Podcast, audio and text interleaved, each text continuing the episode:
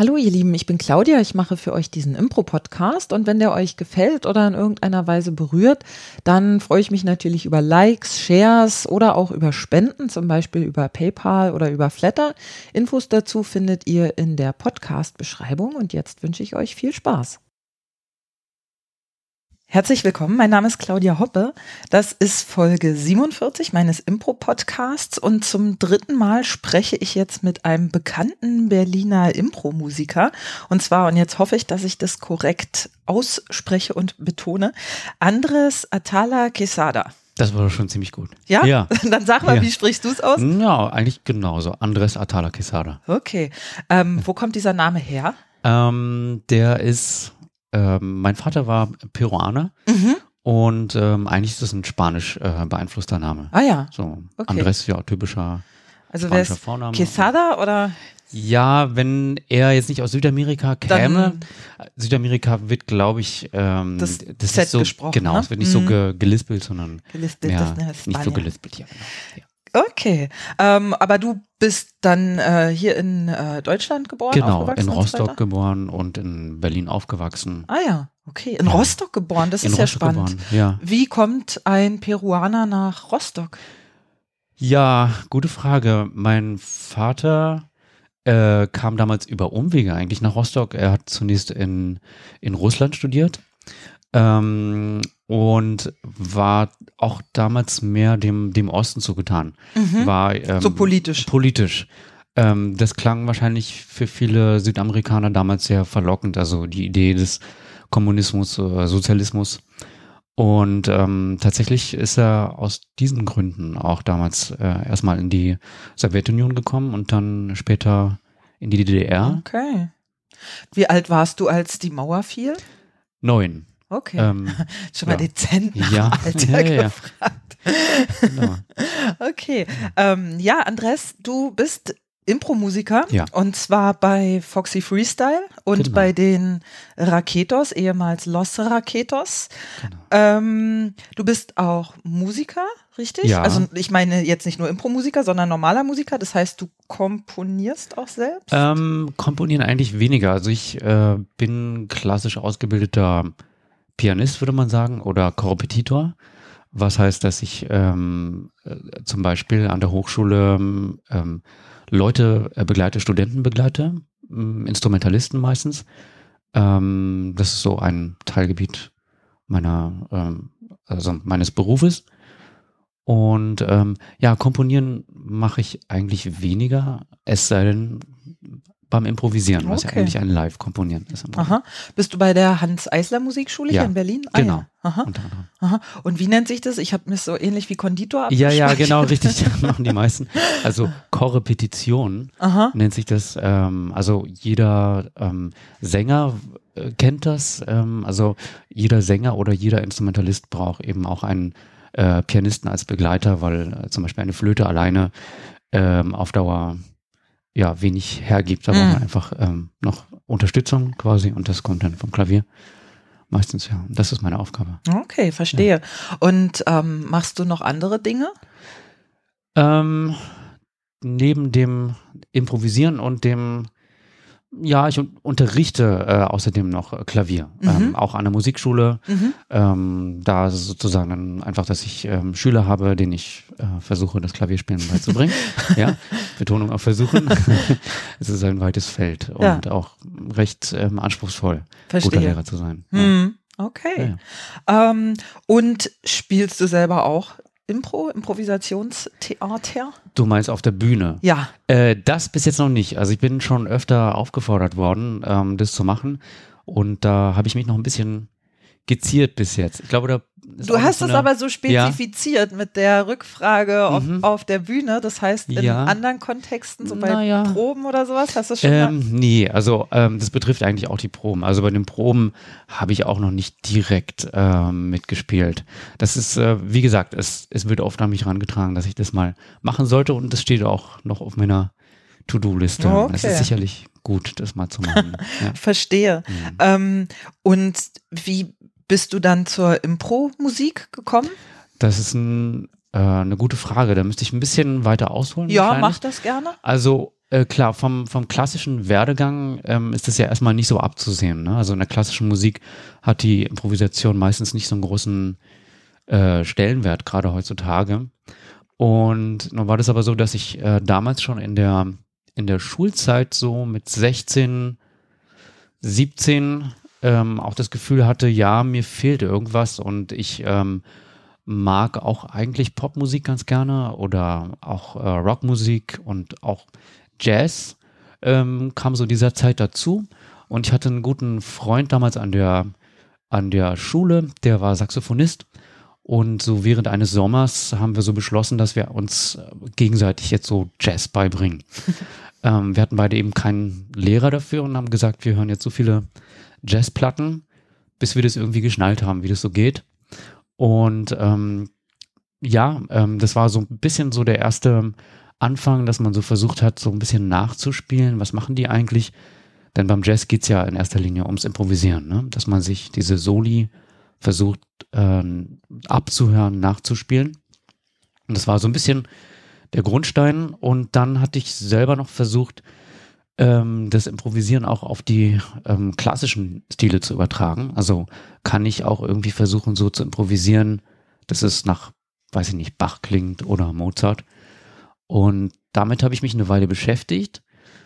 Und dann kam noch dazu, dass ich ähm, so auch in dieser Zeit, so mit 18, 19, anfing, so in Bars und Cafés ähm, Hintergrund zu spielen. Und ähm, genau in so einer Bar, äh, da kam eines Tages so ein Anruf von einem Improvisationstheater.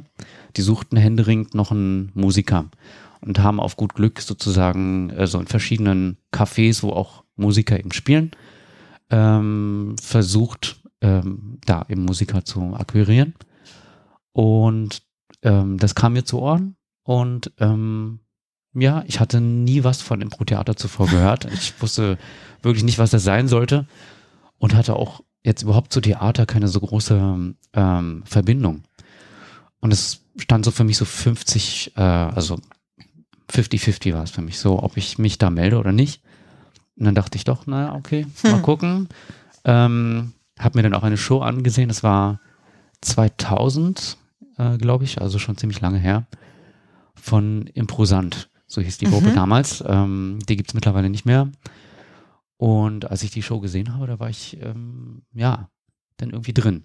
Da dachte okay. ich, ja, das ähm, möchte ich irgendwie auch und habe mir das aber auch so zugetraut. Ich dachte, das kann ich auch mal versuchen.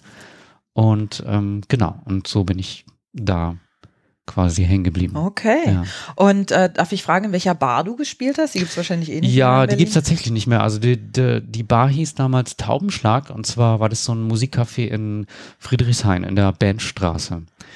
Ich glaube, die haben dann in ja, den 2000er Jahren, irgendwie Mitte der 2000er Jahre zugemacht. Und ähm, genau, da war ich relativ regelmäßig und ähm, es war ja so typischer äh, Job im, hm. im Café, jetzt nicht toll bezahlt, aber so, was man eben macht, wenn man so 19 oder 18 ist, ah. dann ist jedes Geld erstmal recht. Ich kenne das überhaupt nicht mehr. Ich kenne das hm. nur aus amerikanischen Film oder Komödien, so Stichwort nackte Kanone, mhm. äh, wo einer im Hintergrund ah, ja. sitzt und dann so spielt und sich vielleicht noch eine Frau im Abendkleid auf dem ja. Flügel regelt oder sowas. Das war nur kein Flügel, es war tatsächlich nur so ein, so ein altes Kneipenklavier, wo man sich schlecht regeln lässt. Aber ähm, ich weiß, was du meinst. Es ist schon sicher jetzt sehr, sehr selten geworden. Und ich äh, war auch schon sehr lange nicht mehr in so sowieso in Kneipen, also aus dem, vielleicht bin ich so ein bisschen aus dem Alter raus, irgendwie das zu machen. Ähm, und habe auch sehr lange wirklich nicht mehr gespielt ähm, für solche Zwecke. Aber so in dem Alter, so noch mit langen Haaren und irgendwie so ganz so ein bisschen andere Einstellungen Aha. irgendwie und ja, also dann war es verraucht, aber egal. und noch was getrunken nebenbei und so weiter. Das war schon auch eine lustige Zeit. Ah ja. ja. Und wie ging es dann für dich weiter? Also nachdem du im Prosant begleitet hast, wahrscheinlich mehrfach mutmaßlich ja, jetzt mal. Genau, also ich bin eigentlich dann so äh, quasi erstmal bei Improsant äh, hängen geblieben, die haben mich äh, gerne genommen und ähm, ich habe mich da abgewechselt mit einem anderen Musiker, so bei den Shows, wir haben uns das so 50-50 ähm, geteilt. Und ähm, dann gab es ja schon bald so eine für mich quasi folgenschwere, äh, positiv gesehen, folgenschwere Begegnung ich neige dazu, das Datum bisschen durcheinander zu bringen. Es muss irgendwie 2001 gewesen sein. Dan Richter weiß es aber ganz genau. ähm, hat sich das gut gemerkt. Ähm, es gab äh, von Imposant aus ja auch öfter diese Matches, ähm, wo sie sozusagen dann gegen andere Gruppen gespielt haben und das war damals im Checkpoint.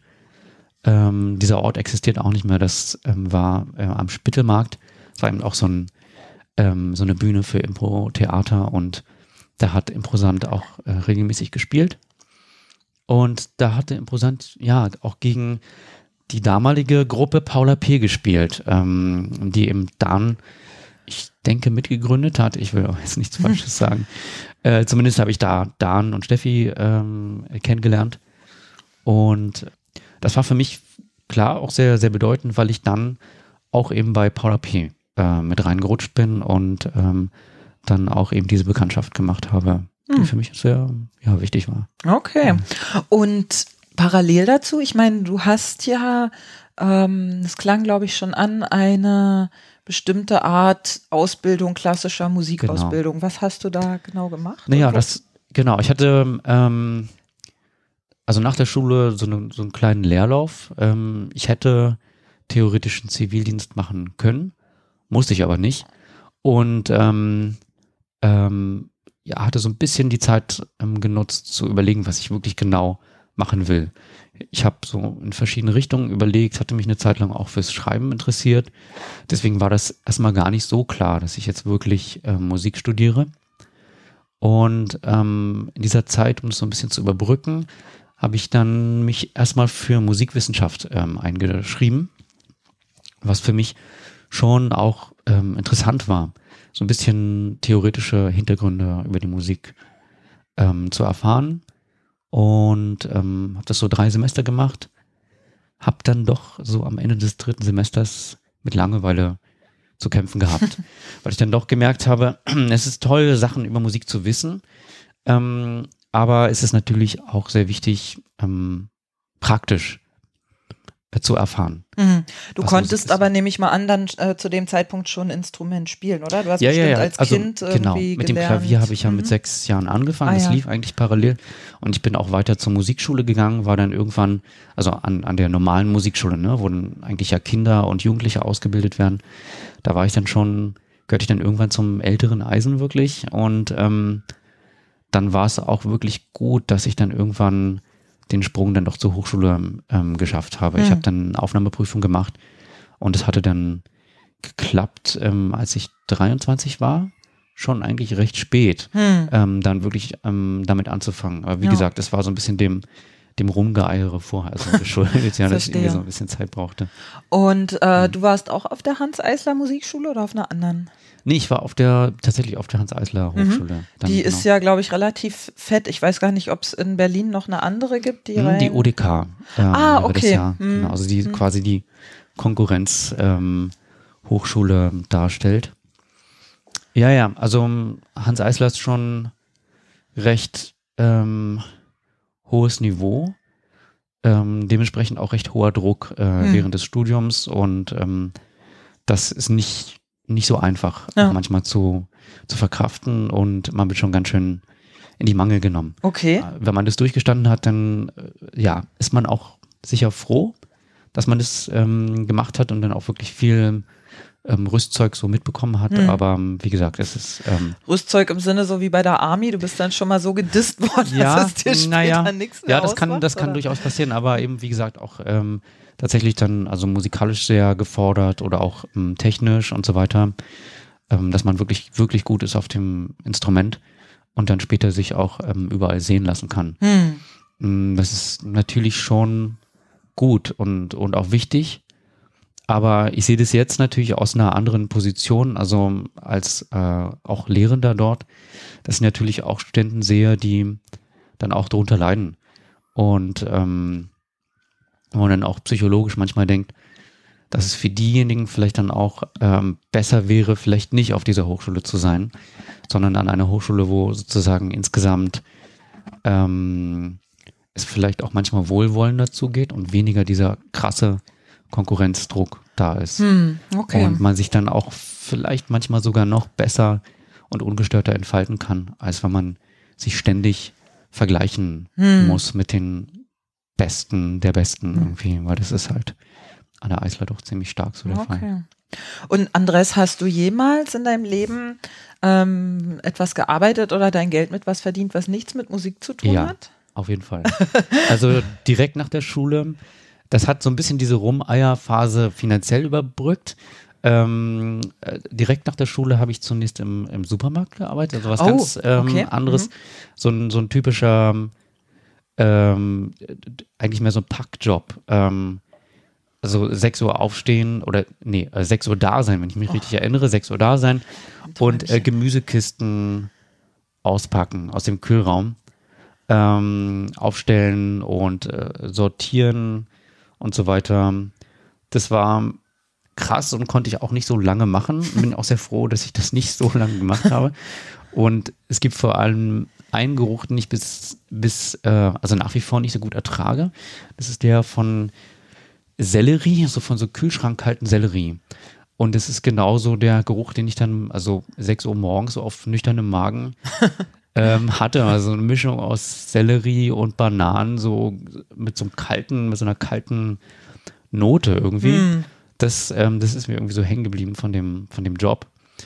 Und dann habe ich später noch äh, knappes Jahr an einer Telefonauskunft gearbeitet Ah, im ja. Callcenter Okay. und habe mich da äh, ja auch ziemlich unter Druck setzen lassen. Das ist halt ein ganz schöner äh, Fließbandjob, ähm, muss ich sagen. Die Mitarbeiter, die das machen, also ziehe ich jetzt meinen Hut. Damals, ähm, klar, wenn man es nicht kennt, denkt man nur, warum kommen die jetzt nicht aus der Falte oder finden was nicht, aber es ist wirklich ähm, äh, ein Fließbandjob, äh, auf jeden Fall. Wenn sie mit einem Gespräch fertig sind, ist sofort der nächste Ja. in der Leitung. Es gibt eigentlich da kaum Erholungspausen und man muss halt immer auf Zack sein, sofort das finden, was derjenige will, auch wenn der sich vielleicht gerade nicht gut artikuliert am Telefon. Und ähm, ja, es ist, so habe ich Respekt. Ja. mittlerweile. Äh, weiß ich gar nicht, ob es den Beruf noch gibt. Das weiß Telefonauskunft. ich ja auch nicht, ehrlich gesagt. Ich habe schon lange nicht mehr da angerufen. Nee, ich auch nicht. Also ich kenne auch niemanden oder Ja. Ja, das äh, ja, Ich könnte es mir aber vorstellen, also vielleicht für diejenigen, die jetzt mit nach wie vor mit dem Internet nicht so viel anfangen können, vielleicht auch ältere Leute, die das traditionell noch Hm. machen. Klar, es ist, es ist, ähm, ähm, es ist sicherlich ein altmodischer Beruf, aber ich könnte mir vorstellen. Hm. Also, vielleicht rufen wir nach dem Gespräch einfach mal bei der Auskunft an, gucken, ob die noch da sind. Ja. Hallo, wir wollten nur gucken, ob sie noch da sind. Wir machen das jetzt gleich. Sehr schön. Ähm, ja, und Andres, wie lange, äh, oder beziehungsweise die Frage erübrigt sich so ein bisschen, du bist quasi bei den Foxys dann seit Ja. Anfang an dabei. Ja, das kann man so sagen. Also die Foxys haben sich ja quasi rausgeschält aus diesem, aus den Vorgängergruppen, unter anderem eben Paula P. Ähm, das dann, da gab es dann eine äh, Folgegruppe, die hießen Die Bö. Und da war auch wieder ähm, unter anderem Dan Richter, Steffi Wini dabei, auch ähm, Matthias Flora, der auch äh, lange Zeit zu Foxy gehörte.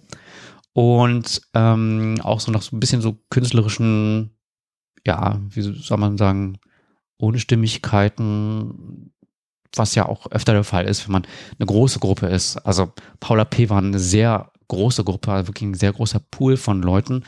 Es ist ganz klar, dass sich natürlich auch unterschiedliche Interessen da herauskristallisieren und sich dann auch ja, bestimmte Leute dann zusammentun und sagen, wir wollen was eigenes aufmachen.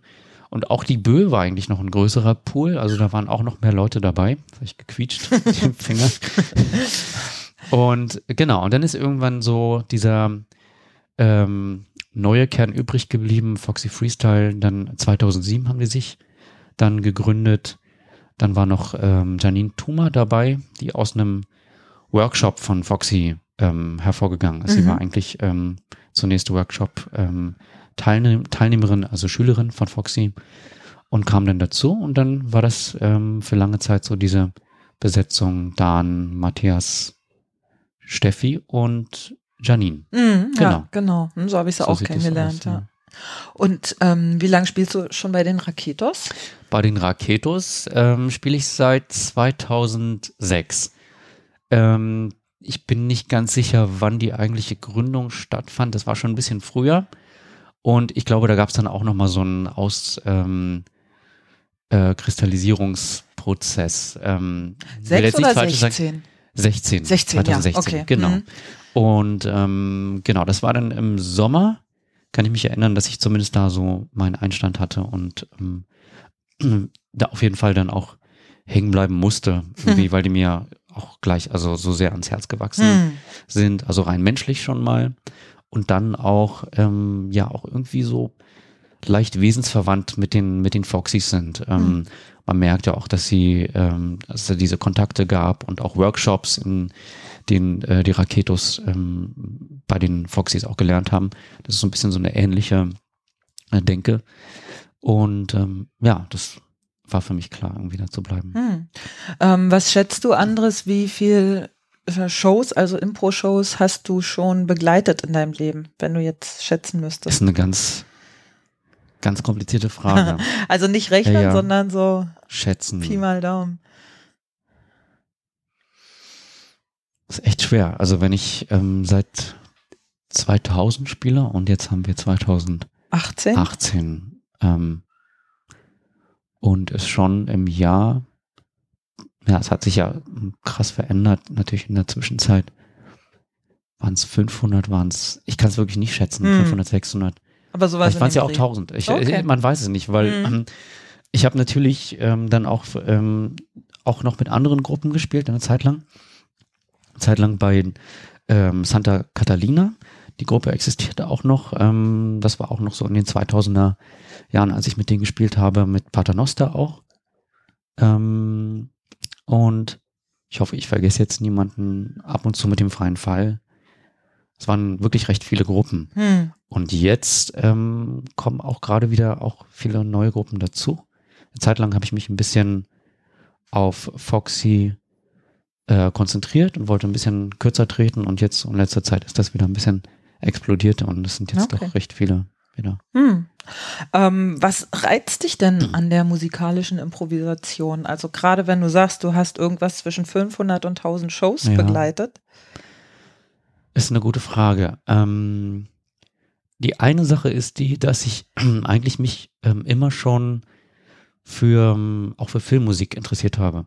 Und weil du das Komponieren ja angesprochen hast, also ich hatte zwar, ich habe nicht wirklich komponiert, aber ich habe immer was für ähm, Filmmusik übrig gehabt und ähm, fand es immer interessant, was ähm, Musik mit, mit dem Bild machen kann oder auch mit, ähm, mit dem gesprochenen Wort.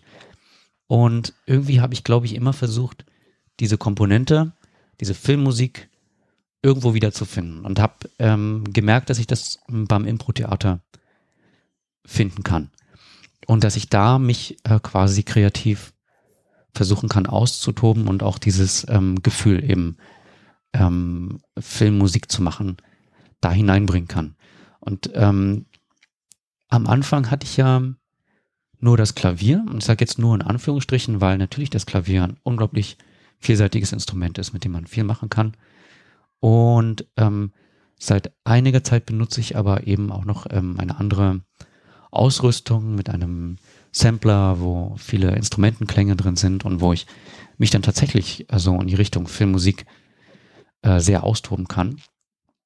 Und ich glaube, das ist so ein Teil, der mich fasziniert. Und der andere Teil ist dieses, ähm, dieses Schaffen im Moment und auch quasi dieses, ähm, dieses wundersame, dass man manchmal gar nicht weiß, wie das irgendwie zustande gekommen ist und man am Ende dann irgendwie einfach staunt, und sagt, oh, wir haben irgendwie zusammen ähm, da ein kleines Kunstwerk geschaffen. Ne? Und zusammen heißt dann wirklich ähm, die, die Spieler und ähm, der Lichtmensch und der Musiker, dass da etwas entstanden ist, was nicht abgesprochen ist, ähm, was irgendwie magisch ist und was aber auch nicht wiederkommt. Hm. Und ähm, das ist faszinierend. Und dass man auch gar nicht versuchen sollte, das ähm, genau wieder zu beleben, weil das sowieso nicht so wiederkommt. Mhm. Ne? Also das ist wirklich dann gegessen, ähm, die Sache und es ist schon irgendwie faszinierend und diese Kraft immer wieder in sich zu entfachen, ne? dass man sich nicht darauf ausruht, dass man das einmal geschafft hat, sondern sagen, zu sich sagt, ja, und morgen machen wir das wieder. Und natürlich nicht das Gleiche, sondern wir schmeißen den Motor wieder an und versuchen da wieder irgendwie zu zaubern. Und hm. das, das, ist schon faszinierend. Okay. Ja. Hm. Dann läge ja eigentlich der Schritt auf die Impro-Bühne nah, weil da ist es ja genau das Gleiche. Ja, das wäre, wäre sicher naheliegend. Und da müsste ich wahrscheinlich noch ein paar, paar Hemmungen dann ähm, überwinden, tatsächlich mich da auf der Bühne ähm, zu zeigen. Und ähm, das ist, ja, es ist sicherlich verwandt. Ähm, vielleicht erkenne ich irgendwann auch, dass es tatsächlich das Gleiche ist, aber es kostet mich sicherlich noch mal ein bisschen Überwindung. Ich mhm. denke, vom, vom Typ bin ich vielleicht ein bisschen introvertierter, ähm, so dass ich eigentlich ganz froh bin, dass ich ähm, da am Instrument sitze und äh, mich von dort ähm, einbringen kann. Und es kostet mich sicherlich eine Überwindung, auf die Bühne zu gehen, aber hm.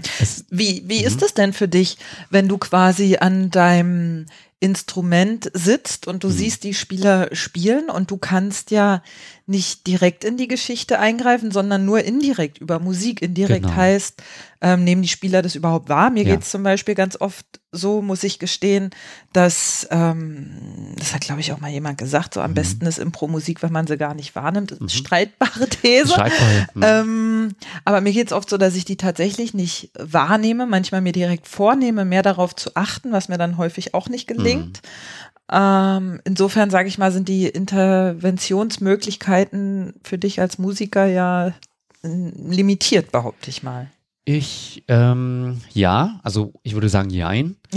Das Interessante ist, ähm, dass ich trotzdem festgestellt habe, dass ähm, viele Dinge zwar nicht bewusst wahrgenommen werden, aber unbewusst doch schon irgendwo was ähm, ankommt.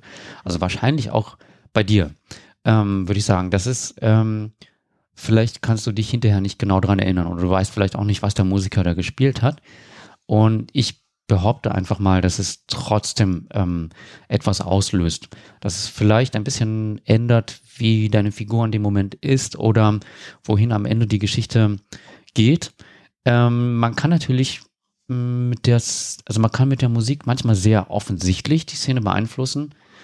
Ähm, man könnte natürlich auch einfach mal total laut machen und dann hört man, hört man nichts mehr von den Spielern und dann ist die Szene auf jeden Fall beeinflusst. das, das kann der Musiker natürlich ähm, durchaus machen, sehr, sehr direkt. Ähm, aber ansonsten, ähm, nee, finde ich das eigentlich sehr spannend, irgendwie so zu sehen, ähm, was passiert, ähm, wenn ich äh, wenn ich musikalisch etwas hineingebe, weil es ja auch manchmal so ist, dass ich auch nicht immer einen Plan habe, was da jetzt ähm, passiert oder, oder hineinkommt. Ähm, gutes Beispiel ist dafür, ähm, wir hatten neulich eine Show mit ähm, Taktil. Ähm, Taktil ist eine, eine Duo-Show mit ähm, Thorsten und Ilka von den Raketos.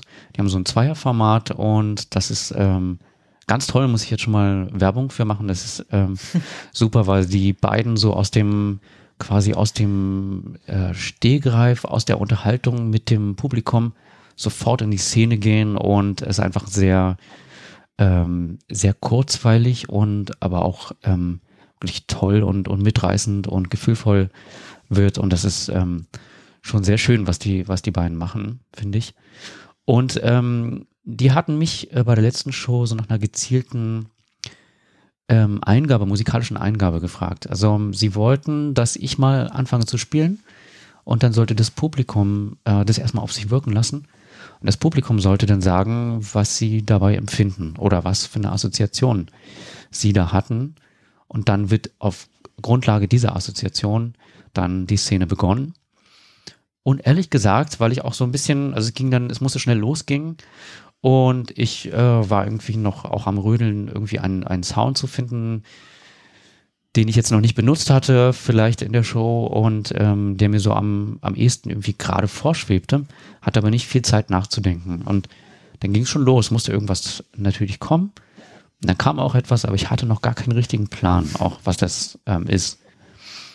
Und das Interessante ist, dass das Publikum das aber irgendwie dann übernommen hat. Und das Publikum hatte eine ganz klare Wirkung. Ähm, zumindest, was sie wahrgenommen hatten, dass es, ähm, also alle hatten so übereinstimmend ein Bild, es muss irgendwie kalt sein. Also es war irgendwie Kälte da. Ähm, einige haben Berg gesehen, Himalaya, kam am Ende raus. Einige haben eine Höhle gesehen. Aber es ging trotzdem so ein bisschen in die ähnliche, in, in so eine Richtung. Und das ist für mich eigentlich oft sehr spannend äh, wahrzunehmen, also was mit meiner Musik passiert und was das für Bilder ähm, erzeugt. Und es sind nicht unbedingt immer die Bilder, die ich auch habe. Es sind hm. manchmal andere Sachen. Und trotzdem weiß ich, aha, die Musik hatte eine Wirkung. Und manchmal sieht man erst hinterher, was es für eine Wirkung hm. hat. Und manchmal kann man es natürlich auch wirklich sehr, sehr, also eindeutiger lenken. Ähm, das Beispiel von einer sehr lauten Musik oder wenn die Musik wirklich sehr schräg oder sehr, ja, sehr dissonant wird oder so, dann hat man schon, glaube ich, ganz gute Möglichkeiten, um den Spielern sehr deutlich hm. ähm, zu zeigen, was man, worauf man hinaus möchte. Okay. Ja. Ähm, uh, speaking of taktil, also wo ja. wir gerade von taktil sprechen, da ist es ja auch spannend, dass du bei dieser Show, zumindest bei der, ähm, wo ich dabei war, hinten beim ja. Lichtpult sitzt. Mhm. Ähm, normalerweise sitzt der Musiker ja mit den äh, Spielenden vorne auf der Bühne. Und ähm, ja, da würde mich mal interessieren, wie ist das für dich oder wie, wie unterscheidet sich das für dich? Ja, ja. Ähm, also, mh, mm, was für mich irgendwie sehr, sehr wichtig war äh, oder ist, ist besonders, also seitdem ich mit diesen, mit diesen Sounds arbeite und eben auch so im Kopf habe, ähm, so einen guten ähm, Score zu machen, der ähm, zu hören ist, aber auch natürlich manchmal nicht zu laut sein darf. Ist klar. Es, ähm, man muss auch den Text verstehen können, jedenfalls in den, in den meisten Situationen. Und äh, für mich war wichtig zu hören und zu sehen, vor allem auch, was das Publikum sieht. Und da gab es für mich eigentlich nur diesen Platz ähm, tatsächlich da hinten, hm. ähm, weil da äh, ich sozusagen wahrnehmen kann, was auch noch die letzte Reihe wahrnimmt. Mm, und sehen kann, was die letzte Reihe wahrnimmt. Und das, das ist für mich sehr faszinierend. Ich sehe so gern die Gesichter der Spielenden und das ist manchmal nicht so nicht so leicht zu sehen, wenn man ähm, wie üblich an der Seite am Rand sitzt, sieht man häufig so die Profile, man hat nicht den Überblick ähm, über die Situation und ähm, genau das bewegt mich eigentlich dazu, da zu sitzen. Mhm. Und der Bühnenrausch ist ja Gott sei Dank nicht so lang gestreckt, dass man jetzt ähm, hinten so weit weg wäre, dass man ähm, befürchten müsste, der Kontakt wäre jetzt ähm, unterbrochen zwischen mir und den, äh, den mhm. Spielern zum Beispiel. Der Kontakt ist ja nach wie vor da. Und auch ähm, ein Aspekt ist noch, ähm, ist es so schön mit dem, mit dem äh, Lichttechniker auch so gemeinsame Sache zu machen. Ah, ja. Wir können uns da manchmal ein bisschen Zeichen geben, ein bisschen zunicken, wenn wir beide das Gefühl haben, die Sache ist gerade rund und es wäre Zeit für ein Black. Das beeinflusst auch, wie ich spiele. Und umgekehrt wird das Black vielleicht auch anders, je nachdem, wie ich spiele. Also mhm. das ist ähm, eine schöne Wechselwirkung. Und das Licht macht ja unglaublich viel aus. Ja. Und auch das Ende gerade, also wie eine Szene ausklingt, finde ich fast genauso wichtig, ähm, wie eine Szene anfängt. Das hat ähm, äh, unglaubliche ähm, Wirkung ähm, und Kraft. Hm. Also würdest du sagen, dass quasi die ähm, Distanz, die physische Distanz eher äh, hilfreich ist in dem Fall. Ne? Während wenn du auf der Bühne bist, bist du ja eigentlich sehr direkt am Geschehen ja. beteiligt und bist ja auch den, den äh, Blicken der Zuschauer ausgesetzt, Auf auch wenn Fall. die, würde ich mal vermuten, nicht so oft auf den Musiker schauen, aber ja. hin und wieder dann doch. Mhm. Und sozusagen die Distanz aus dem Hintergrund dann, dann doch eher hilfreich ist, das ganze Ding wahrzunehmen. Ja. Also sozusagen ähm, es gibt ja diesen Satz, mittendrin stand nur dabei, in dem mhm. Fall wäre es umgekehrt. Ja, ja, ja. Also klar, es hat, ähm, es hat sicherlich auch, ähm, es hat Vor- und Nachteile, sicherlich wie alles. Ähm, ich bin natürlich nicht so ähm, sichtbar für, für das Publikum und es gibt ja auch ähm, durchaus äh, Leute dann im Publikum, die das dann erstmal gar nicht checken oder gar nicht raffen, dass es Live-Musik gibt.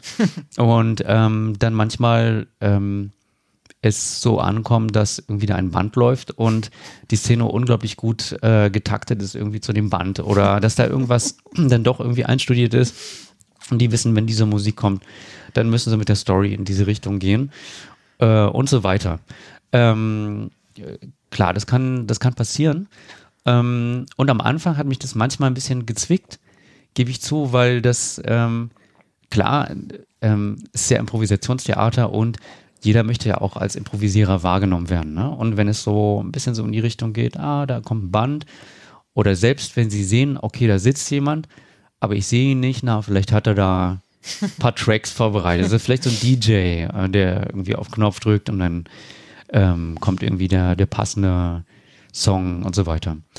Einerseits, ähm, andererseits ist es aber, glaube ich, auch für das Publikum manchmal faszinierend. Also die Musik, also den Musiker eben nicht zu sehen, weil sie dann noch tiefer ähm, eintauchen können in die Szene und es, das Erlebnis tatsächlich dann vielleicht ein bisschen filmischer manchmal wird. Hm, das würde also, ich unterschreiben mh. tatsächlich.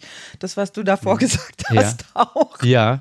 Weil ich es äh, auch nicht gerafft habe. Ja, ähm, erst irgendwann, ich glaube, als äh, Thorsten und Ilka das angesagt haben, oder irgendwann, als mir die B Musik bewusst hm. aufgefallen ist, dachte ich so, das ist doch jetzt, das ist doch nicht aus der Konserve, das ist doch jetzt live. Aber wo, wo sitzt die Person? Hä? Hm. Naja, wir machen natürlich so bewusst den Joke, ich ähm, sollte ab und zu mal einen ganz krassen Fehler, äh, also hörbaren äh, Fehler spielen oder um, irgendwie mit dem Kopf auf die Tastatur schlagen oder sowas, um, zu, um zu, äh, damit jeder rafft, dass da wirklich jemand sitzt und da auch Töne dann wirklich live rauskommen, ne, und dann wirklich was passiert, wenn man auf die Tasten betätigt.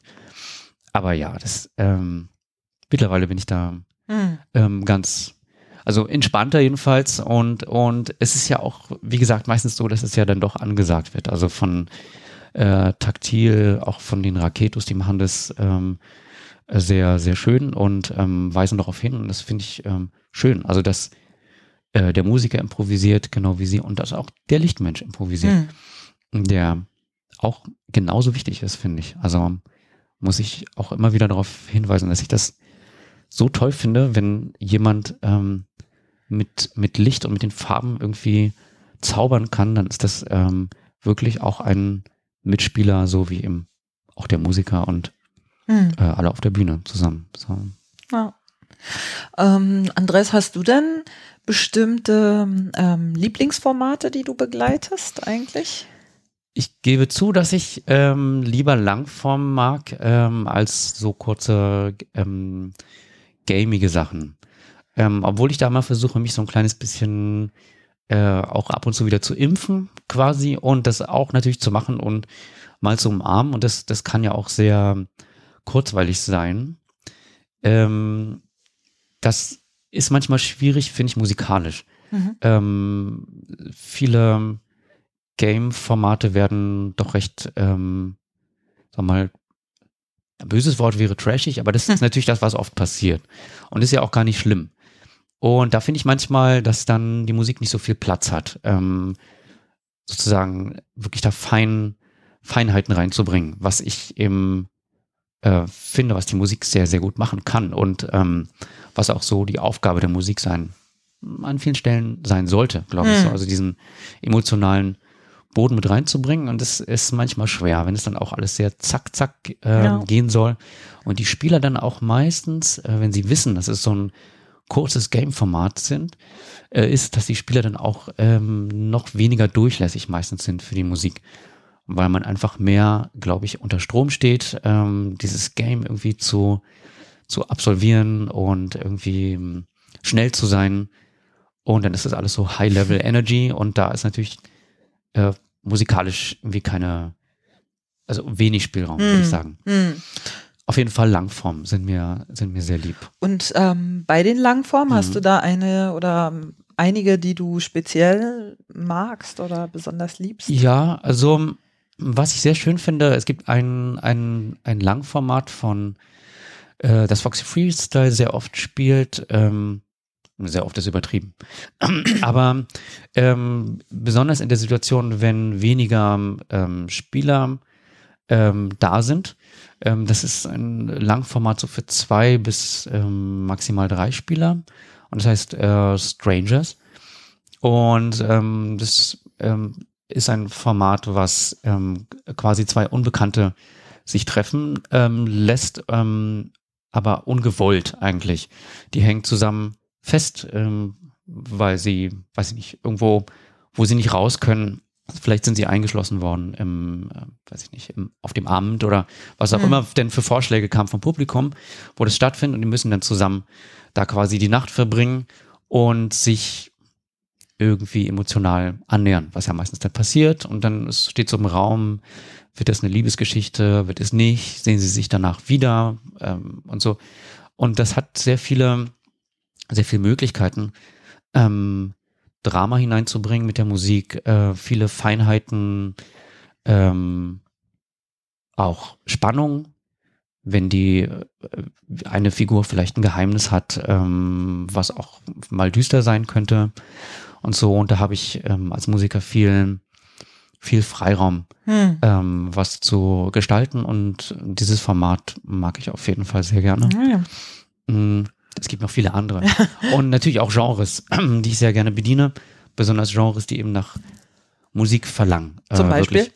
Zum Beispiel Horror mag ich wirklich sehr gerne. Da hat man äh, eben auch unglaublich viele Möglichkeiten und, und Facetten, ähm, die man da als Musiker ähm, ausspielen kann, hm. bedienen kann. Und ja, alles, was spannend ist, irgendwie, wo es auch Konflikte gibt, ähm, das, das liegt mir schon hm. sehr. Okay. Ähm, Komödien können auch äh, oder sollten auch eine Spannung haben. Ähm, das passiert manchmal nicht. Ich finde Komödien sehr schwierig zu improvisieren. Mhm. Wirklich gute Komödien. Ja. Also bei denen man auch mitfiebert als, als Publikum und wo man auch denkt, ja, hier geht es um was und man will, dass ähm, die Schwierigkeiten, die dort ähm, auch gezeigt werden, dass die überwunden werden. Und das braucht auch irgendwie, ja, Spannung, Konfliktpotenzial und ähm, interessante Charaktere. Mhm. Das ist nicht leicht. Weil du gerade von Horror sprichst, ja. da ähm, fallen einem natürlich als erstes oder mir fallen da als erstes so diese, ähm, diese Töne von Psycho ein. Was ja. hältst du denn äh, von so, ja, ich sag mal, musikalischen Zitaten oder aus der Kiste gekippten mhm. Phrasen? Ich hatte ja. äh, Stefan Ziron hier mal zu Gast. Mhm. Der findet es ganz furchtbar. Ich als Spielerin mag es gerne, als mhm. Zuschauerin mhm. auch. Wie, wie stehst du dazu? Das ist ein ganz ähm, interessanter Punkt. Und zwar wirklich ein wichtiger Punkt äh, für mich, weil ähm, ich mal ganz früher so ein bisschen so angefangen habe.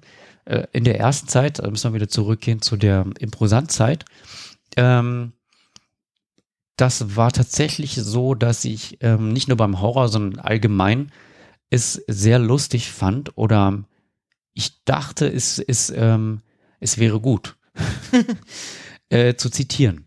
Und ähm, ist es ja meistens so, dass man dafür so Lacher erntet. Das war jedenfalls damals äh, so ganz stark so. Und dann hat man diesen Belohnungseffekt und macht das dann halt immer öfter.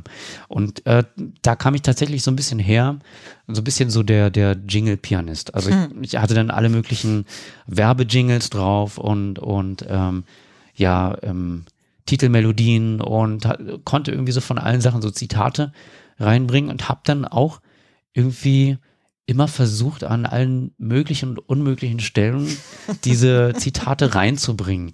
Macht sich hier mal eine Tasse Kaffee und dann kommt das Dahlmeier-Jingle und sowas. Und es gab natürlich immer mindestens ein oder zwei, die dann äh, laut gelacht haben. Da dachte ich, ja, cool, so machen wir das. Ähm, jetzt weiß ich, wie das geht.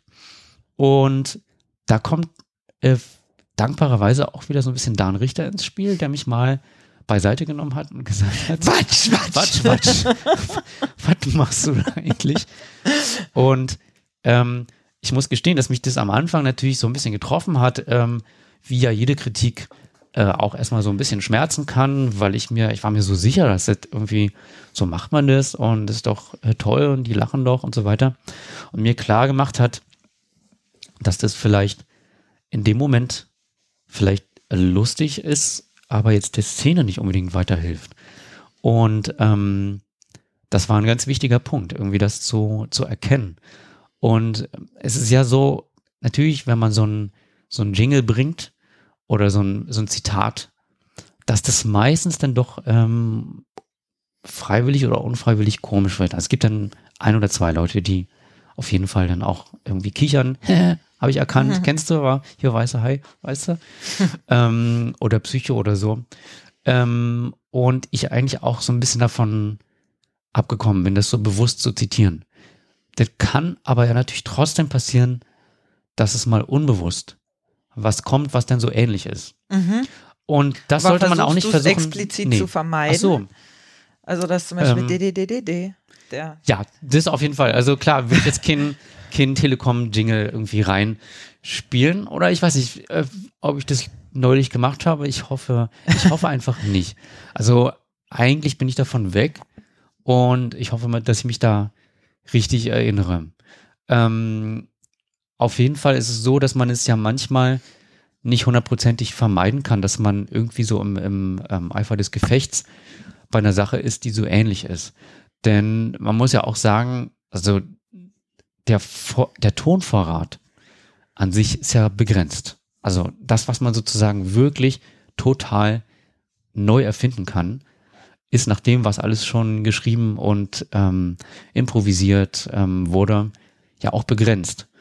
Ähm, man kann nicht ständig irgendwie was machen, was jetzt wirklich völlig unerhört ist. Und dass sich manchmal so Parallelen ähm, auftun, finde ich auch völlig okay. Ähm, und ich werde auch manchmal hinterher gefragt, so hast du da irgendwie, also ich habe irgendwie das Stück da rausgehört und hier, da hast du doch und so. Und ich weiß das oft gar nicht. Ich sage dann so, ähm, ja, vielleicht, weiß ich jetzt nicht. Ähm, ich habe gespielt, was mir in den Kopf gekommen ist und nicht bewusst irgendwie ähm, was ganz Bestimmtes. Und trotzdem kann es manchmal sein, dass das irgendwie eine Ähnlichkeit hat mit, mit einem bestimmten Song mhm. oder, oder so. Also, ja, ich, man kann es nicht immer völlig ausschließen, dass das kommt, aber ich glaube auch, ich. Aber du versuchst es eher ja. bewusst zu vermeiden, kann man Genau, sagen. also ich versuche okay. es nicht, genau, ich würde jetzt nie wieder forcieren, jetzt äh, den weißen Hai zu zitieren oder, oder Psycho, jedenfalls so direkt. Dass es einen, einen schrillen Streicherakkord geben kann. Das gab es in unzähligen Horrorfilmen, muss man auch sagen. Und ähm, dass das nicht unbedingt verkehrt ist und dass sowas auch mal äh, vorkommt, ist ja ganz klar, finde ich. Das ist auch nicht etwas, das man jetzt irgendwie so völlig meiden müsste. Hm. Aber es ist natürlich schon gut, dass man auch immer wieder dann nach anderen Wegen sucht. Also wie kann man es vielleicht auch anders machen? Oder was ist vielleicht sogar noch angsteinflößender als zum Beispiel jetzt so ein schriller Akkord. Hm. Und ähm, das sind zum Beispiel dann Kontraste.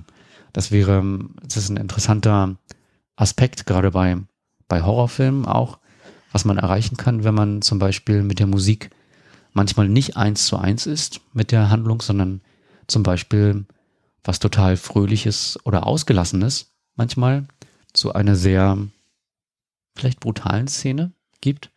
Das hat manchmal einen sehr einen sehr schlimmen Beigeschmack, der dann für den Horrorfilm manchmal sehr, sehr gut ist. Hm. Ähm, hast du denn, also ich nehme mal an, solange wie du jetzt äh, Impro-Gruppen schon mhm. begleitest, bist du mit Sicherheit so mit den Grundprinzipien des Impro-Theaterspielens vertraut. Mhm. Ähm, wie würdest du denn deine Herangehensweise oder die Haltung hinter deiner Herangehensweise an Impro-Musik oder Showbegleitung beschreiben. Geht mhm. die auch so in diese Richtung oder ähm, wie, mit welcher Haltung gehst du daran? Ähm, du meinst zum Beispiel sowas wie akzeptieren Beispiel, oder ja, ja. aber. Ähm, ja. Also, nee, nicht ja, aber. ja, ja, aber. Ich gehe mal mit der Ja, aber ja, aber die da rein. ähm, die Ja und Haltung heißt es, ne? ja, oder? Genau. da haben wir jetzt, haben jetzt geoutet. Ja, ich finde es ja gut, was ihr macht, nee, das aber gefällt mir gar das nicht. Gefällt mir gar nee. Nicht. Nee. Ja, ähm, ja, aber. Okay, das muss ich mal merken. Aber ich glaube, es gibt auch eine. ich behaupte jetzt mal, dass es auch eine Ja-Aber-Haltung mhm. geben darf. Ähm, ähm, ich versuche auf keinen Fall zu blockieren. Das wäre vielleicht schon mal eine Haltung. Mhm. Also ähm, zu supporten? Zu supporten, genau. Was mir ähm, meistens gelingt, es gibt auch Fälle, ähm, wo es mir mal so gehen kann, wie glaube ich jedem Impro-Spieler, wo man plötzlich ähm, draußen am Bühnenrand steht und denkt, äh, was ist denn jetzt, also was, was, was soll ich denn jetzt machen? Oder äh, werde ich hier überhaupt gebraucht? Ähm, oder ich habe einfach keinen Plan oder ich äh, bin jetzt blockiert. Sowas kann natürlich äh, passieren und ist mir auch schon passiert. Auf jeden Fall. Und ähm, das wissen auch, ähm, ja, also auch Gruppen, die mit mir gespielt haben, wissen das auch, dass das mal passiert. Und es ist nach wie vor ein, vielleicht ein wichtiger Aspekt, wie man denn selber damit umgeht, um sich aus diesem Block vielleicht dann da rauszuholen. Ähm, aber auf jeden Fall, wenn es mir, mir gut geht und ähm, ich die Kraft äh, dafür habe und ich ähm, ähm, einigermaßen ähm, ja wach und drin bin, versuche ich auf jeden Fall als erstes immer zu supporten. Mhm. So, dass ähm, äh, bestimmte Dinge verstärkt werden, dass ich immer so mitgehe, ja, da, da sehe ich, da will die Szene hin. Ich sehe das Angebot von den Spielern und ich versuche das jetzt noch ein bisschen größer zu machen. Ähm, was ja eben auch ein, ein wichtiges Tool der Musik ist, ne? Also dass die Musik Emotionen vergrößern kann, so dass das der Spieler auch nicht unbedingt immer machen hm. muss. Ähm, manchmal neigt man ja vielleicht als Spieler dann auch dazu, Emotionen sehr groß darzustellen. Und das kann dann ja manchmal umschlagen, so ins ähm, Karikatureske. Hm. Und manchmal reicht es aus, dass ähm, der Spieler das dann andeutet oder subtiler macht und die Musik macht das dann ah, ja. größer. Und das ist dann auf jeden Fall ein, eine Möglichkeit, eben zu supporten. Oder auch natürlich, wenn Lieder gesungen werden, dass ich immer versuche, hm. den ähm, die Sänger eben gut aufzufangen und ähm, wirklich gut dastehen zu lassen und dass das irgendwie alles richtig ist, dass es sich nicht anhört, als ob ein Einsatz irgendwie verpasst ist mhm. oder ähm, das irgendwie schief klingt, sondern man immer irgendwie gemeinsam okay. gemeinsame Sachen macht. Würdest du denn sagen, dass die Musik eher führt oder eher folgt? Das ist eine gute Frage. Und das ist ähm, ein tatsächlich wichtiger Punkt, dass das ähm, ja beides, im Idealfall beides sein kann, beides sein sollte. Und ähm, es tatsächlich manchmal so ist, dass ich mir von mir selber wünsche, mit der Musik mehr zu führen auch. Mhm. Und also das ist etwas, an dem ich noch ähm, dran bin, was mir sicher manchmal ganz gut schon gelingt, aber ähm, was ja, wo ich glaube, noch ein bisschen mehr hin möchte, dass das noch balancierter ist. Also das Folgen ist sowieso äh, für mich meistens gar kein Problem. Ähm, und das Führen erfordert natürlich manchmal auch einen gewissen Mut. Hm. Es ist genau das gleiche wie dann eben so ähm, als Erster auf die Bühne zu gehen ne? und dann zu sagen, ich nehme das jetzt in die Hand und damit quasi auch die Verantwortung zu übernehmen ähm, für den weiteren Verlauf und vielleicht auch Erfolg in Anführungsstrichen der Szene. Und genau, also die Musik kann das schon tun und das steht bei mir so auf der, auch noch auf der To-Do-Liste zum, zum einfach mehr machen. Mhm. So, und dieses, damit das wirklich so ein Wechselspiel ist und vielleicht im Idealfall man hinterher gar nicht mehr sagen kann, wer jetzt äh, geführt und gefolgt. Mhm. So ist es ist, ja weil es ja dann, genau, im Idealfall auch. kann man es ja nicht mehr auseinanderhalten. Mhm. Und ähm, klar, so sollte es eigentlich sein hm. denke ich. Okay. Hm. Ähm, gab es denn für dich, ähm, die Frage ist jetzt vielleicht ein bisschen sehr coaching-mäßig, hm. aber ich fände es trotzdem interessant, falls es sowas gab, eine bestimmte Begegnung oder vielleicht auch eine Impro-Show, die dich äh, ja so inspiriert hat ähm, oder dass sie dich nachhaltig geprägt hat? Und wenn ja, welche? Mhm. Ich muss da mal ein bisschen nachdenken. Also nachhaltig geprägt. Ähm,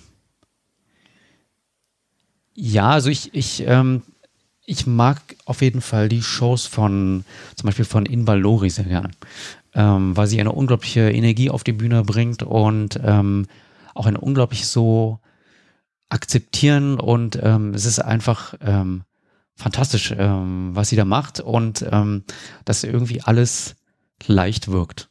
Was für mich so auch so ein, so ein, so ein schönes Idealbild ist. Dass es irgendwie leicht ist und ähm, nicht so nach schwerer Au Arbeit aussieht, sondern ähm, sozusagen alles frei und, und akzeptiert ist und man eben auch ganz schnell mit den in Anführungsstrichen Fehlern umgeht ne? und, und die ähm, sofort umwandelt in quasi in Gold, was ja eigentlich so eins der Ziele beim Improvisieren ist, was aber nicht immer gelingt. Also mhm. wenn man vielleicht im Kopf seinen Fahrplan irgendwie hatte, so ein bisschen oder sein, so ein, irgendwie seine eigene Vorstellung, irgendwie, wo es hingehen sollte und dann geht das eben nicht und dann klappt es nicht und dieses ganz schnell aus allem was machen und auch die Interaktion mit dem Publikum hat mich sehr ähm, beeinflusst und vielleicht auch gar nicht so sehr vom Gucken, aber von der Zusammenarbeit auch so ähm, Scratch äh, Theater, die ähm, Gruppe, ähm, weil sie mich musikalisch auch ziemlich gefordert haben und mich auch teilweise sehr zum Nachdenken gebracht haben. Mit den Inhalten, mit, die sie auf die Bühne nee, bringen? Nee, auch mit oder? Kritik, mhm. die äh, für mich auch manchmal dann, wie gesagt, da sind wir wieder am Kritikpunkt, das ist eben ähm, manchmal erstmal, es kann manchmal ein bisschen wehtun, erstmal ähm, so Dinge zu, ähm, ja, zu verarbeiten. Ähm, die Kritik bezog sich da so ein kleines bisschen auf die Menge der Musik was ähm, sicherlich manchmal Geschmacksfrage ist und äh, vielleicht auch mit dem Genre zusammenhängt. Ähm, die spiele relativ viel Musik. Ähm, natürlich Musik, die auch unbedingt mal was mit der Szene und mit der, mit dem, mit der Handlung zu tun hat. Und trotzdem ist natürlich ein, auch ein, ein wichtiger oder interessanter Punkt, ähm, als Musiker manchmal zu sehen und zu schauen, ähm, wie viel braucht es wirklich gerade und wie weit kann ich mich in dem Moment auch wieder zurücknehmen. Was sicherlich auch auf der Bühne so stattfinden sollte und darf. Also als Spieler auch nicht sofort immer raufzustürmen oder zu sagen, ich muss hier dabei sein, sondern auch zu gucken, ist die Szene vielleicht sogar gerade besser, wenn ich mich bewusst für einen Moment zurücknehme und dafür dann später viel vielleicht prägnanter oder pointierter wieder ähm, da bin. Und da hat mich doch die Gruppe ziemlich stark so zum, zum Nachdenken gebracht. Mhm. Und da bin ich auch sehr dankbar, mhm. dass ich das so mitbekommen habe und dass ich das jetzt auch immer wieder ähm, versuche, zumindest ähm, wenn ich merke, dass es auch auf jeden Fall das verträgt. Es verträgt es nicht immer, das muss man auch sagen. Es hängt ein bisschen von der Show ab, es hängt manchmal von der Energie auch der Spieler ab. Ähm, wenn die Energie insgesamt schon etwas low-level ist und man sich als Musiker dann auch noch sehr zurücknimmt, ist die Gefahr doch recht groß, dass dann sozusagen alles noch weiter hinuntergeht. Aber mhm. das so mhm. zu erspüren, dass man in dem Moment vielleicht jetzt doch gar nicht so wichtig ist und die, die, die Handlung gerade so, es knistert so sehr auf der Bühne, dass die Stille eben in dem Moment sogar fast noch stärker ist, als wenn ich jetzt da hm. was reingebe, was das vielleicht dann irgendwie ein bisschen aufweicht oder so. Hm, ja. Okay. Was können denn, fällt mir in dem Zusammenhang ein, vielleicht normale Musiker von Impro-Musikern lernen? Gibt hm. es da was? Naja, auf jeden Fall dieses, ähm, diese Flexibilität, die ja doch ein bisschen verloren geht. Also gerade wenn man eine, eine klassische Ausbildung hat. Das ist eben das, was ich an der Hochschule doch ziemlich oft sehe, so bei den Studenten. Die trauen sich natürlich nicht aus dem Stand jetzt irgendwie irgendwas zu spielen. Da ist einfach dann die Scham meistens zu groß. Ne? Oder wenn sie es versuchen, dann, dann bewerten sie es gleich so schlecht ähm, und ähm, dass sie es dann auch gar nicht weiter oft versuchen. Hm. Und ähm, dieses sich darauf einzulassen, dass es in dem Moment vielleicht nicht ganz was, perfekt ist. Mh, hm? Was ist denn, fällt mir nur gerade ein, sorry, dass ich dich unterbreche, ja. was ist denn das Ziel dieser Ausbildung an der Hans-Eisler-Schule? Weil Musik hat doch seit jeher was mit Kreativität und mit Schaffen und mit Schöpfertum mhm. zu tun.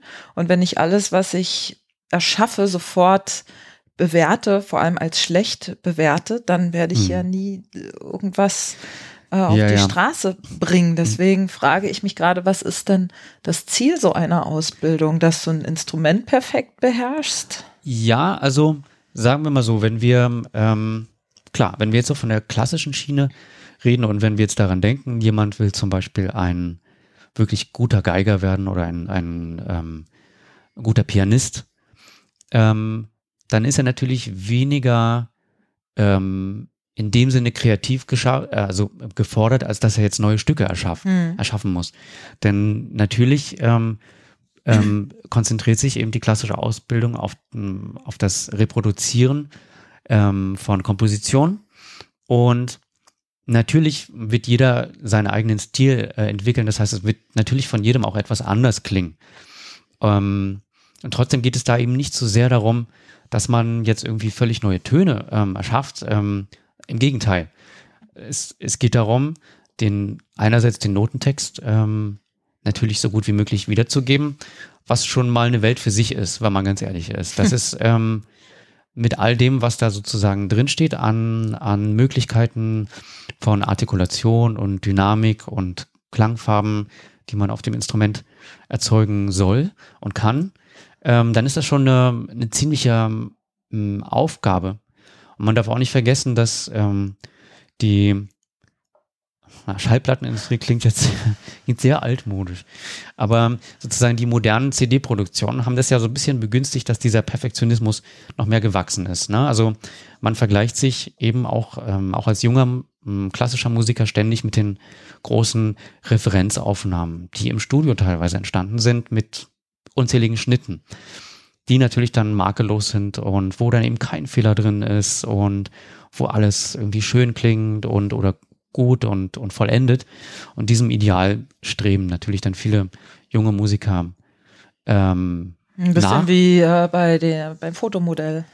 Vielleicht, ja. Wo alles mit Photoshop. Ja. Ähm, ja, vielleicht. Also nur, wie gesagt, sozusagen, sie versuchen das dann sozusagen äh, live ähm, zu bringen. Wenn sie sich dann zum Beispiel an Wettbewerben beteiligen oder bei Prüfungen spielen, dann steht in erster Linie bei vielen im Vordergrund ähm, dass es perfekt ist, dass es gut ist und dass es ähm, sozusagen, dass man besser spielt, vielleicht auch als ähm, XY und, und diese Angst, Fehler zu machen, die ja beim Impro unbedingt dazugehört eigentlich.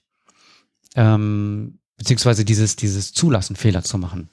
Ähm, das spielt eben da in dem Sinne eine Rolle, dass man eben versucht, Fehler zu vermeiden. Mhm. Und das untergräbt natürlich auch das ähm, einfach drauf los improvisieren. Man muss sich ja vorstellen, dass viele ja selbst sind nicht auf der Bühne, ne? Also sind dann vielleicht in ihrem Raum allein und trotzdem sich das irgendwie nicht zutrauen und so schrecklich finden, drauf los äh, irgendwas zu erfinden, mhm. weil das schon, also sozusagen sie sehr, schon so sehr von der Meinung überzeugt sind, ähm, dass das irgendwie ganz schrecklich ist und dass das irgendwie alles falsch klingt, was da jetzt vielleicht, rauskommt. Ja, vielleicht wäre das ja ein hilfreicher Aspekt in dieser Musikerausbildung, an ja. welcher Schule auch immer, auch das zu trainieren. Ja. Ich weiß nicht, kannst ja mal dich initiativ ja, bewerben. Ja, ja, also das, das steht tatsächlich auch so ein bisschen auf meiner To-Do-Liste. Es wird ja teilweise an den Hochschulen angeboten, aber natürlich nicht als Pflichtfach und das ist eben auch nur ein ganz kleiner Teil der Studenten, der das wahrnimmt und, und auch ähm, den Nutzen erkennt.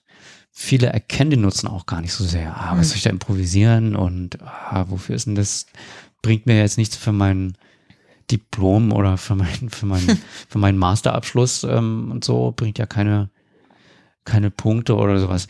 Ähm, das ist schwer, das uns Bewusstsein zu rufen. Und dass das natürlich früher so war, wie du sagst, also es gab ja eine Zeit eigentlich bis so in dieser naja, bis ins 19. Jahrhundert hinein, muss man sagen, dass eigentlich die äh, ausübenden Künstler auch ähm, improvisieren und auch teilweise komponieren konnten und eigentlich so auf, auf Reisen gegangen sind. Ne? Also Improvisation gehörte eigentlich zum Konzertleben dazu und mhm. das ist dann aber im, so im Zuge dieser Spezialisierung auf das Virtuosentum und auf das ähm, sozusagen Abfeuern von möglichst vielen ähm, perfekt ähm, vorgetragenen Werken so in den Hintergrund gerückt. Hm. Ja. Oh, schade. Ja. Ähm, Andres, bevor wir zum Ende kommen, mhm. würde mich noch mal brennend interessieren, ähm, was sind denn so deine ja, Lieblingsbands, Lieblingsgenres oder vielleicht auch Lieblingssongs oder Stücke okay. oder wie auch immer? Okay, ähm, oh, oh das ist jetzt Wie viel Zeit haben wir noch? Genau, müssen wir mal gucken. ähm, naja, ganz viel aus der, einerseits ganz viel aus der klassischen Literatur, weil ich natürlich ähm, damit irgendwie aus klassischen Musik, hm. genau, weil ich, weil ich ähm, damit ja aufgewachsen bin eigentlich und ähm, ja, also Bach für mich, ähm, na, also ich komme immer wieder zu Bach so zurück. Ähm, für mich doch der sozusagen wie so eine große Quelle ist, irgendwie so unerschöpfliche, unerschöpfliche Quelle so von, von dem, was für mich so irgendwie so einen, einen tollen Musiker ausmacht, der unglaublich kreativ war und, und künstlerisch unglaublich ähm, versiert. Ähm, ansonsten, ähm, ja, interessanterweise mag ich aber sehr gerne. Mhm. Ähm, jetzt so bei Popmusik sind, ähm, vielleicht auch, weil das so die erste Popmusik war, die ich damals so bewusst wahrgenommen habe. Äh, nachdem ich quasi so auch klassisch ein bisschen erzogen worden bin, so auch so vom Elternhaus. Meine Eltern haben immer versucht, mich so ein bisschen von Pop und Rock irgendwie fernzuhalten, weil sie dachten, das wäre kein guter Einfluss. bisschen niedlich, aber ähm, dann habe ich irgendwie zufällig eine CD ausgerechnet bei ihnen entdeckt, weil sie ja natürlich auch, ähm, als sie jünger waren, ähm, Pop und Rock äh, gehört haben. Und das war eben bei ihnen in den 70er Jahren und dann lag da eine äh, frisch gekaufte Arbeits-CD rum irgendwie und ähm, habe mir den dann eingeworfen und dachte, es ist ja irgendwie ziemlich gute Musik. und auch, glaube ich, ist der Schritt so vom Klassischen zu aber kein so großer. Ähm, das ist jetzt nicht so viel lärmende Gitarren erstmal, was dann vielleicht als klassischer Musiker erstmal so ein kleines bisschen verstört, irgendwie so verzerrte Gitarren ist, vielleicht so erstmal muss man sich dran gewöhnen. Und dafür sind es unglaublich gute ähm, Arrangements. Ähm, es ist irgendwie sehr toll produziert, vielstimmig, es, ist, es sind schöne Harmonien, ähm, unglaublich gut gemacht. Und dann kam ich so langsam über aber auf Beatles irgendwie 460er hm, Jahre gehört und dann irgendwann so auch in die 80er vorgedrungen. Und ja, in der Zeit, in den, als ich dann im Café gespielt habe, habe ich tatsächlich dann auch so Charts gehört und, und auch teilweise so Chart-Hits nachgespielt, also Ende der 90er, Anfang der 2000er Jahre. Mhm. Und versucht, mich da irgendwie möglichst offen zu halten und das irgendwie, selbst wenn ich nicht alles toll finde, trotzdem ungefähr Bescheid zu wissen, was eigentlich gerade gehört wird, weil das ja auch wichtig ist, auch mhm. zum Improvisieren, dass man sich diesen Einflüssen nicht verschließt und ähm, da auch irgendwie Inspiration. Zeitgeist. Ja, genau. Mhm. Ja, ähm, dann zum Abschluss nochmal die Frage an dich. Gibt es noch irgendwas, was jetzt offen geblieben ist? Irgendwas, was du noch sagen möchtest oder vielleicht eine Botschaft für unsere Hörer? Eine Botschaft für die Hörer. ja, ähm, kommt alle zum Improvisationstheater. es ist großartig. Ähm, ja, ich, ähm, ich fand es sehr schön, ähm, hier zu sein, kann ich mal sagen, und, und darüber zu sprechen, weil für einen selber ja auch manchmal dann Dinge noch klarer werden, wenn man drüber spricht. Mhm. so, ähm, danke ähm, für, für das, für die Einladung. Sehr und mir ist selber eben auch dabei nochmal klar geworden, wie, wie gerne ich das mache und ähm, wie viele Jahre ich auch noch damit verbringen will und auch wie viel es noch einfach zu lernen gibt. Ähm, und dass man ähm, Improvisationstheater auf so viele verschiedene Arten spielen kann und ähm, vielleicht auch, also man muss es nicht machen, aber toll ist, wenn man eben auch so einen gewissen künstlerischen Ansatz oder Anspruch noch ähm, daran bringt, dass sozusagen das, was man im Moment geschaffen hat, dass das vielleicht auch zwei Jahre oder drei Jahre später noch eine gewisse Gültigkeit haben kann, künstlerisch, dass man sagen kann, da ist wirklich was Tolles auf der Bühne passiert und da gab es ein paar Raffinessen, vielleicht vom Licht, vielleicht von der Musik oder von den, von den Spielern, ein paar tolle Dinge, die einem vielleicht nicht sofort aufgefallen sind, die man aber irgendwie dann hinterher merkt, die haben irgendwie da was, was ganz Tolles eingearbeitet oder unglaubliche Wortgewandtheit ähm, bewiesen und ähm, ja, so etwas. Hm. Ähm, ja, würde ich mir wünschen, dass ich das noch so lange machen kann. Ah, ja. Sehr schön. Dann ähm, wünsche ich dir das natürlich auch. Ja, äh, hast du denn eine Webseite, wo Leute mehr über dich erfahren, nachlesen können? Das ist ein großer, auch noch ein großer To-Do-Spot. aber auf jeden Fall meine, ähm, ich versuche jetzt meine Termine auf meiner ähm, ganz normalen Facebook-Seite ähm, zu posten. Also man kann sich mit mir befreunden natürlich. Und ähm, genau, da stehen dann alle alle Dinge äh, drin, alle nächsten Termine und ähm, genau. Und die Website kommt dann. Okay. Was, wann sind denn deine nächsten Termine? Ähm, also einer ist heute, deswegen muss ich auch relativ. Oh, oh mein Gott. Aber die, die Show ist schon ähm, tatsächlich ähm, schon ausverkauft. Das ist eine Raketos-Show. Ähm, das sind diesmal drei Schulklassen dabei. Es uh. wird es wird laut. Okay. Vielleicht. Ähm, da bin ich sehr gespannt und ansonsten ähm, denke ich mal schon vielleicht an den, an den Oktober. Ich denke mhm. mal schon ein bisschen, bisschen weiter. Ich muss gestehen, dass ich nicht alle Termine drin habe. Ich spiele auf jeden Fall mit Scratch ähm, Theater am, am 10. Oktober. Das wäre so ein äh, Termin zum, zum Vormerken. Ähm, ansonsten ja regelmäßig mit Foxy Freestyle. Das ist immer der ähm, jeden Freitag äh, im, im Monat, außer dem letzten. Genau, mhm. jeder Freitag außer dem letzten im Monat. Ansonsten, genau, gibt es auch Shows mit ähm, Raketos, mit äh, Nilka, was eine Duo-Show ist von Nika und Ilka von den Raketos und viele mehr. Ich habe jetzt nicht alles okay. im Kopf, am besten, genau. Am ich besten habe gesehen, ich habe gesehen ja? und ich zwar, ich glaube auch bei dir auf Facebook, mhm ähm, dass du auch in Würzburg zu sehen sein ja, wirst. genau, guter Punkt. Ähm, genau, da werde ich mit Scratch Theater unter anderem sein und ähm, eine David Lynch äh, Show begleiten, ähm, musikalisch. Und da freue ich mich schon sehr. Okay. Das wird bestimmt sehr. Sehr schön. Und das ist, das ist wann? Das ist am 27. Das ist, äh, da finden ja mehrere Shows parallel statt, wenn ich das richtig verstanden habe, aber am 27. Äh, Samstag ist das. Ähm, mhm. Da findet ähm, diese ähm, Show statt, ähm, wie gesagt, mit Scratch Theater und später mit einer anderen Gruppe, die ich noch nicht kenne, okay. aber wo ich dann im, im Zuge einfach dessen angefragt worden bin, auch für ein interessantes Format, The Origami Swan. Mhm. Das, das bin ich sehr gespannt. Und du fährst nur für die zwei Shows nach Würzburg oder bist du da auch? Okay. Ja, ja, also ich werde wirklich nur für die Shows dahin fahren und dann äh, komme ich gleich wieder zurück. Okay. Ja. Alles klar, dann äh, wünsche ich dir und euch viel Spaß Vielen Dank. dort. Danke dir, dass du hier warst. Sehr gerne. Danke. ähm, ja, das war Folge 47 meines Impro-Podcasts. Mein Name ist Claudia Hoppe und ich sage Tschüss. Tschüss. Das war eine weitere Folge meines Impro-Podcasts. Wenn es euch gefallen oder irgendwie berührt hat, dann freue ich mich natürlich über Likes, Shares oder über Spenden, zum Beispiel via PayPal oder via Flatter. Infos dazu findet ihr in der Podcast-Beschreibung.